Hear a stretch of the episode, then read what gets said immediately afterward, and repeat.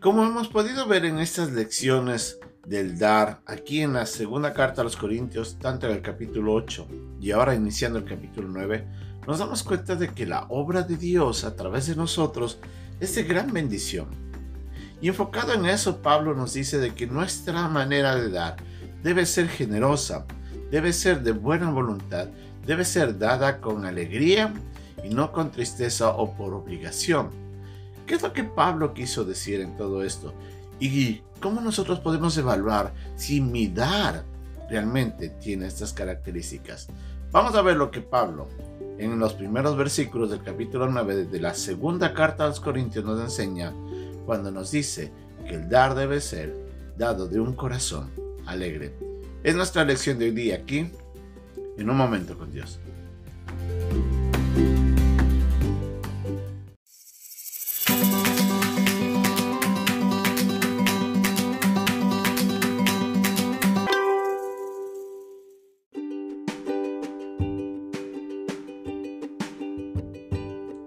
Pasaje de hoy día se encuentra en la segunda carta a los Corintios, capítulo 9, versículos del 1 al 7. Cuanto a la administración para los santos, es por demás que yo describa, pues conozco vuestra buena voluntad, de la cual yo me glorío entre los de Macedonia, que acá ya está preparada desde el año pasado, y vuestro celo ha estimulado a la mayoría. Pero he enviado a los hermanos para que nuestro gloriarnos de vosotros no sea vano en esta parte para que, como lo he dicho, estéis preparados. No sea que vinieren conmigo algunos macedonios y os hallaren desprevenidos. Nos avergoncemos nosotros, por no decir vosotros, de esta nuestra confianza. Por tanto, tuve por necesario exhortar a los hermanos que fuesen primero a vosotros y preparasen primero vuestra generosidad antes prometida para que esté lista como de generosidad y no como de exigencia nuestra. Pero esto digo, el que siembra escasamente también segará escasamente, y el que siembra generosamente, generosamente también segará. Cada uno de como propuso en su corazón, no con tristeza, ni por necesidad, porque Dios ama al dador alegre.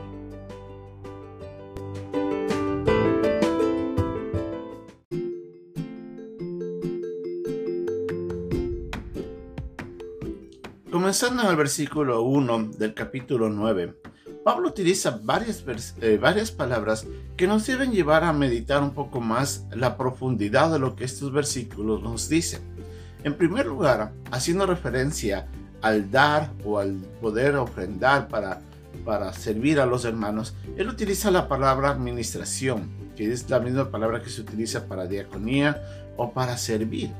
En otras palabras, cuando nosotros estamos dando, estamos sirviendo, proveyendo de un servicio que va a favorecer la vida de alguien. Sea que esta sea una ofrenda misionera, sea que esta sea una ofrenda de amor, o sea que nosotros estemos sirviendo, eh, dando para, para la edificación de la iglesia, ofrendas que son designadas de forma específica para un rubro específico.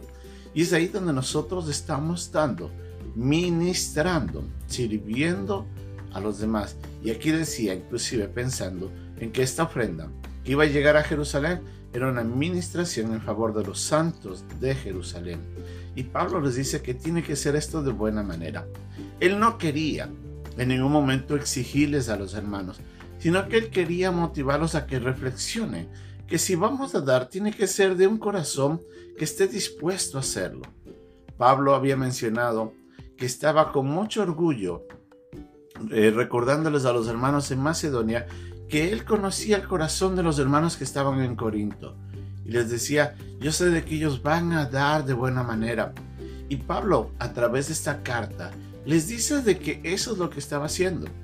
En ningún momento vemos que esta carta tenía la intención de, de nuevamente como exigir a los hermanos, sino más bien estaba alabándoles y diciendo, yo sé, yo confío en que ustedes van a hacerlo de esta manera. Y lo he dicho aquí a los hermanos que están en Macedonia y ustedes lo van a hacer. Lo único que les decía Pablo, les pide es de que ellos vayan preparando ya todo. Y por eso es que estaba enviando a Tito y a estos hermanos que iban con Tito para que vayan preparándose todo, para cuando llegue Pablo, él mismo recoja ya la ofrenda y se vaya en viaje a Jerusalén, llevando tanto lo que se recogía en Macedonia como lo que se estaba recogiendo en Corinto o en Acaya, como dice este, este pasaje. Y así Pablo les dice, den de buena manera, den de una manera generosa. Y la palabra generosidad aquí o, o generosamente en sí es la palabra eulogia en el griego, que quiere decir decir bien, hablar bien o bendecir a alguien. Y utiliza esta palabra Pablo para decir de que ustedes tienen que dar esto como una gran bendición, una bendición de abundancia. Es decir, que nosotros cuando damos, estamos dando una bendición. Y si obviamente queremos que sea esa persona bendecida, tenemos que darlo con generosidad, con gran espontaneidad. Cuando el corazón del creyente está alineado con la voluntad de Dios y Dios está obrando en el corazón de esa persona, obviamente que el dar va a ser una obra maravillosa de la generosidad y de amor expresada a través del creyente y que es el reflejo del carácter mismo de Dios. Y ahí es donde nosotros, siendo instrumentos, nosotros estamos reflejando a través de nuestro acto el carácter de Dios en favor de los hermanos en necesidad. Y en esa manera Pablo dice, yo no quiero que ustedes siembren escasamente, porque de la misma manera van a, van a cosechar escasamente. Siembran con generosidad. Y otra vez utiliza la misma palabra eulogia. Siembren como una gran bendición para que ustedes puedan recibir una cosecha de gran bendición oh, generosamente. Y ahí dice, Dios mira el corazón de ustedes. Y den, dice, Pablo dice, den como propusieron en su corazón. Y en el corazón de los hermanos en Corinto ya había ese deseo de dar y de dar en abundancia. Entonces Pablo les recuerda, den como ustedes han querido dar. Y de esa manera, denlo todo. No lo den con tristeza. No lo den como obligación, que aquí se utiliza la palabra necesidad. No lo den así, no lo den obligado ni de mala manera. Denlo con una alegría, denlo con gozo. Y Dios y Pablo dice, porque Dios está mirando el corazón alegre del dador. Recordemos de que Dios desde el cielo está mirando nuestro comportamiento. Y cuando nosotros damos con generosidad, Dios está mirando el buen comportamiento de su Hijo, que con amor y entrega está brindando un servicio, una administración generosa en favor del prójimo. Y Dios obviamente se deleita en ese corazón dadivoso. Usted y yo, al poder dar, estamos realmente reflejando el carácter de Cristo, estamos dejando de que Dios obre en nosotros, porque nosotros damos como una obra de gracia y Dios está deleitándose en la manera como nosotros damos. Ahora, si nosotros no damos, porque no queremos dar, porque nuestro corazón es mezquino, o damos escasamente, Dios estará mirando también con tristeza nuestro comportamiento.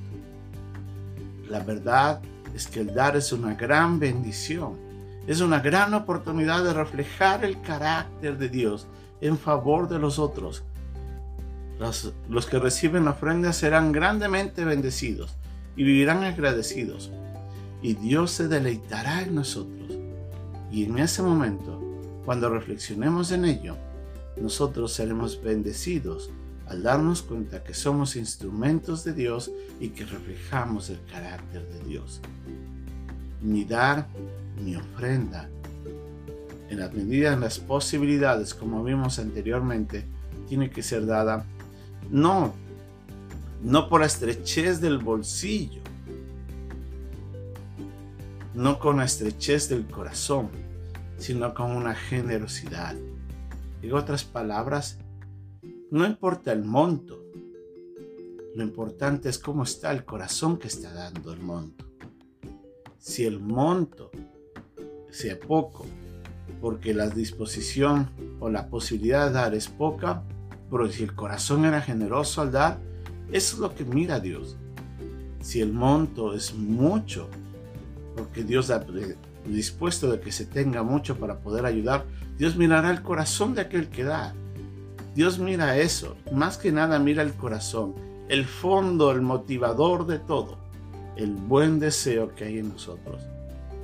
En nuestras limitaciones daremos de acuerdo a lo que podamos, pero si nuestro corazón es generoso, nuestra ofrenda, no por el monto, sino por la motivación, será generosa.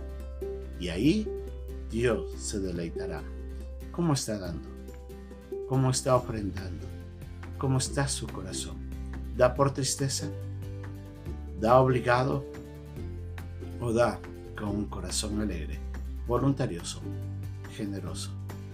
Que Dios nos ayude a dar bíblicamente.